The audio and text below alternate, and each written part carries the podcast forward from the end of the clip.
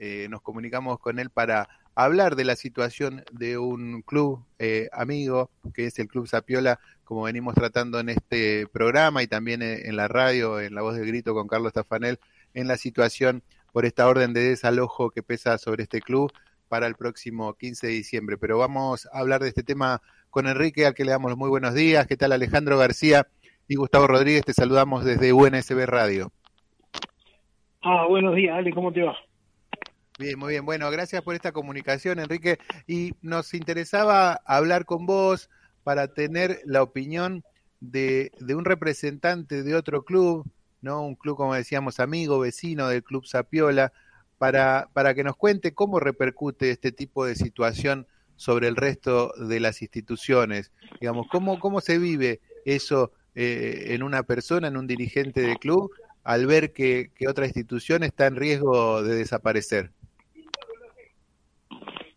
Sí, mirá, se, vive con tristeza, se vive con amargura, se vive con ansiedad, porque eh, lo que hoy le pasa a Zapiola eh, ya le pasó a Junior en Varela y gracias a Dios con la ayuda de la gente no se lo pudieron eh, sacar todavía, pero están peleando.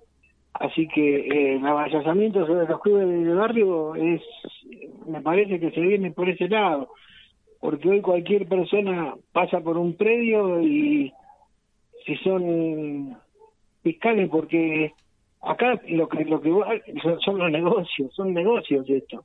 Porque quieren sacar una cancha de fútbol donde hay más de 300 chicos chicas y grandes para hacer un, un emprendimiento eh, inmobiliario o hacer un supermercado. A mí me parece que hay muchos lugares mejor que el Club Zapiola para hacer ese emprendimiento, ¿no?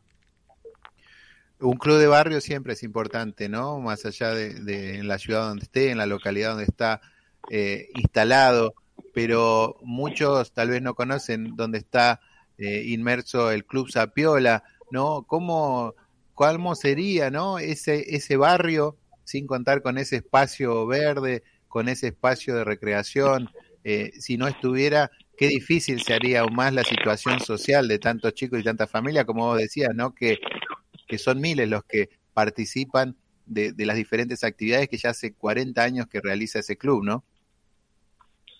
Y mira, yo yo hace que estoy eh, militando con el fútbol infantil. Eh, mi hija mayor, tengo cinco hijas mujeres. No tuve la suerte de tener un hijo varón, pero mi hija mayor va a cumplir 45 años y yo hace 41 que ando con los chicos. Y hoy ver que el Club un club de los pioneros de, la zona, de la Florida, Solano, Bernal Oeste, eh, lo quieran destruir, porque lo quieren destruir directamente, no es que eh, lo están, eh, ¿cómo te podría explicar? No sé cómo explicarme, pero eh, lo están queriendo eh, sacarle a, a, los chicos, porque si vos te fijas en la nota que pasaron por DN, eh, eh, los chicos mismos te dicen, y yo estoy mal y me vengo al club, y, y, yo vengo a estudiar, porque yo tengo acá el cine, y yo tengo el fútbol femenino, y mi hija puede venir a jugar al fútbol, que es lo que le gusta. Entonces, a mí me parece que eh, todo es esa gente, porque acá no sé cómo, cómo, cómo encararlo. Si los, eh, el día que, a ver, el día que los representantes del pueblo entiendan y se inmersen en, en, los que son los clubes de barrio, o se interioricen y, vean cómo se trabaja en un club de barrio, me parece que cambiarían las ideas que tienen. Enrique, vos tenés, sos el representante de una liga que tiene a muchos clubes que desde la zona de Solano, eh, habitualmente eh, dialogan con las autoridades, con funcionarios, ¿no? Tanto municipales como provinciales o diferentes legisladores que habitualmente recorren los, los clubes, especialmente en épocas de campaña, ¿no? Y en este sentido, cuando hay un problema de este tipo, un problema grave, ¿no? Que está en riesgo, como decimos, la, la propia existencia de esta institución, ¿cómo, cómo notás vos la participación de la dirigencia? Eh, ¿Se comprometen con los clubes, como dicen? O solamente eh, aparecen cada tanto para sacarse una foto? Mirá, acá en, la Superliga de eh, yo te quiero aclarar, yo soy secretario, ahora porque el, presidente eh, estaba con licencia, estaba yo ahí, pero yo soy secretario, el presidente es, Juan Ruiz. Pero eh, nosotros tenemos 22 clubes acá en, la Superliga. Y a los 22 clubes, lo único que recibimos del municipio y para los clubes de Quilmes, porque nosotros tenemos seis clubes que pertenecen a Almirante Bron, nos dieron una una bolsa con pelotas, con hito y tortuguitas. Y recién ahora, en este último mes, están dando alambres y postes de cemento. Pero eh, después, en la pandemia, estuvimos solos, peleándola solos, club por club, eh, buscando recursos, eh, peleándola con los almaceneros del barrio, la gente que colaboraba, haciéndole la comida, haciéndole un mate cocido, dándole a los chicos eh, para que se lleven a sus casas. Y nosotros, yo te puedo hablar acá por la Florida, eh, no tuvimos una, una ayuda como se debería haber eh, tenido. Porque yo creo, creo, ¿eh? y esto eh, hablo a lo mejor de ignorancia, pero eh, yo creo que había un presupuesto de deporte aprobado ¿A dónde fue el presupuesto de deporte? Porque en, la municipalidad había 60 clubes en una liga municipal. recordemos que en Quilmes, te decía Enrique, recordemos que en Quilmes, más allá del presupuesto municipal, existe un fondo específico que es fruto de la ordenanza que, que insiste que impulsaron los propios clubes de barrio junto a la Unión Nacional de Clubes de Barrio en el año 2018 y que se votó los primeros días del 2019, decíamos que hay un fondo especial para los clubes de barrio que se genera con el aporte mensual de todos los vecinos a través de la tasa Zoom.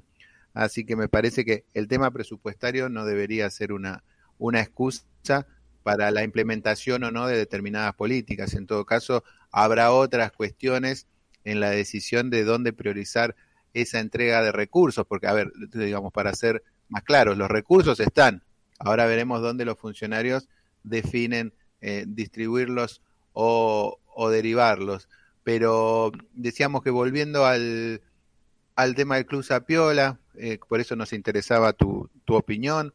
Eh, esto lo, charlaron entre estos 22 clubes que vos decís que formás parte de la Superliga. se está pensando más allá de alguna marcha, porque ya se realizaron dos, pero no ha habido ningún tipo de avance. Eh, ¿cómo, ¿Cómo están esperando este 15 de diciembre, que me parece que es una fecha clave más allá del Sapiola? Porque sabemos que si avanzan sobre este club, como vos decías también, hay muchos intereses económicos, muchos negocios detrás. Eh, existe la posibilidad también de que, intenten avanzar sobre otros predios y sobre otros clubes, ¿no? Exacto. Eh, yo te quisiera hacer una pregunta, si no te incomoda o no te molesta ese fondo que vos decís, tenía participación la Unión de Clubes. Y creo que, que eh, sin, comunicar y sin nada, eh, sacaron a los representantes que estaban dentro de ese fondo que vos, que vos me estás comentando. Esa, a ver, te digo, esa ordenanza fue votada, decíamos, en el año 2019 y uno de los puntos principales era que eh, se tenía que conformar un consejo asesor. Para que ese consejo asesor, que iba a estar eh, integrado por representantes del Poder Legislativo y el Poder Ejecutivo y también por clubes y organizaciones como la Unión Nacional de Clubes de Barrio, que representa y que agrupa a diferentes clubes, entre ese consejo asesor iba a sugerir, iba a proponer, iba a analizar, eh, iba a estudiar cuáles eran las prioridades para eh, sugerir, asesorar, como dice su nombre, al gobierno municipal para la distribución de los fondos. Ese consejo lamentablemente nunca se conformó y eh, no se conformó durante el año de gestión de Martiniano Molina y una de las primeras medidas que tomó la actual intendenta fue intentar modificar esa ordenanza.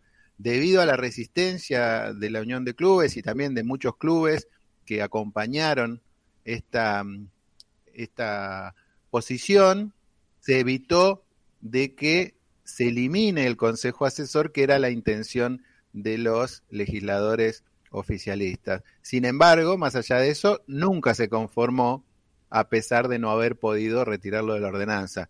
Entonces, hoy los clubes no tienen voz dentro de lo que es este fondo, sino que se maneja de manera discrecional de parte del gobierno municipal. Esto es bueno aclararlo porque si bien la ordenanza lo prevé, los clubes no tienen ningún tipo de participación en la distribución de este fondo para los que son los propios protagonistas, ¿no?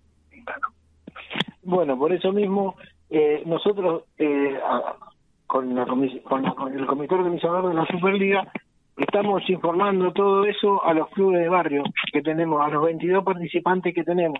Y estamos a la espera porque el, el doctor Corrales eh, eh, nos comunicó que se había presentado un escrito y que íbamos a estar a la espera de la, de la respuesta de ese escrito.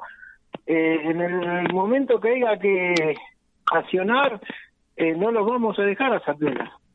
Eh, porque, te vuelvo a repetir, hoy vienen por Zapiola, mañana vienen por Defensores, pasamos por Atlético, después por Cuatro Vientos, y así por los clubes de barrio. Entonces, ¿de qué estamos hablando? Queremos una niñez, una adolescencia que tenga un futuro o queremos una niñez, una adolescencia que viva en las calles y que pase lo que está pasando. Que somos víctimas de motochorros, de que te roban a cualquier hora del día.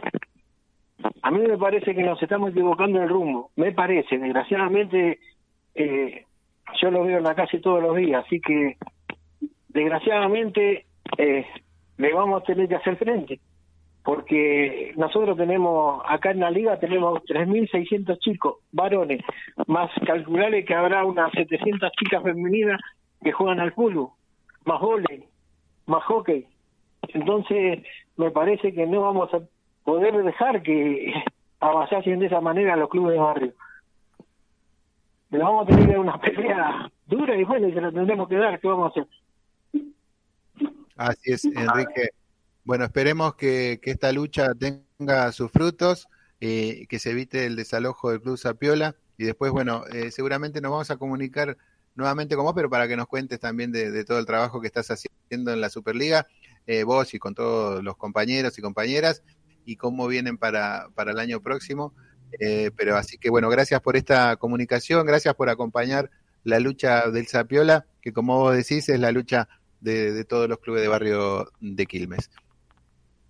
Bueno, muchas gracias y ya sabes, cuenten con nosotros para lo que lo que sea necesario y estamos a la espera de las reuniones o de las marchas para integrarnos al no desalojo de piel. Ahí está, muchas gracias. Ahí pasó Enrique Cabaleiro, eh, secretario de la Superliga de, Solano, una Superliga que tiene a 22 clubes eh, que lo integran y ahora también ejerciendo la, presidencia por la licencia del actual presidente, contándonos, ¿no? Todo el panorama, el sentimiento de los clubes de la zona oeste principalmente, pero creo que es algo que es común al resto de las instituciones y no solo de Quilmes, ¿eh? sino también a todo aquel que forma parte de un club de barrio al ver la situación de que está viviendo el Club Zapiola, eh, creo que lo moviliza y lo impulsa también a defenderlo porque es algo que, que atañe a todos los clubes de barrio.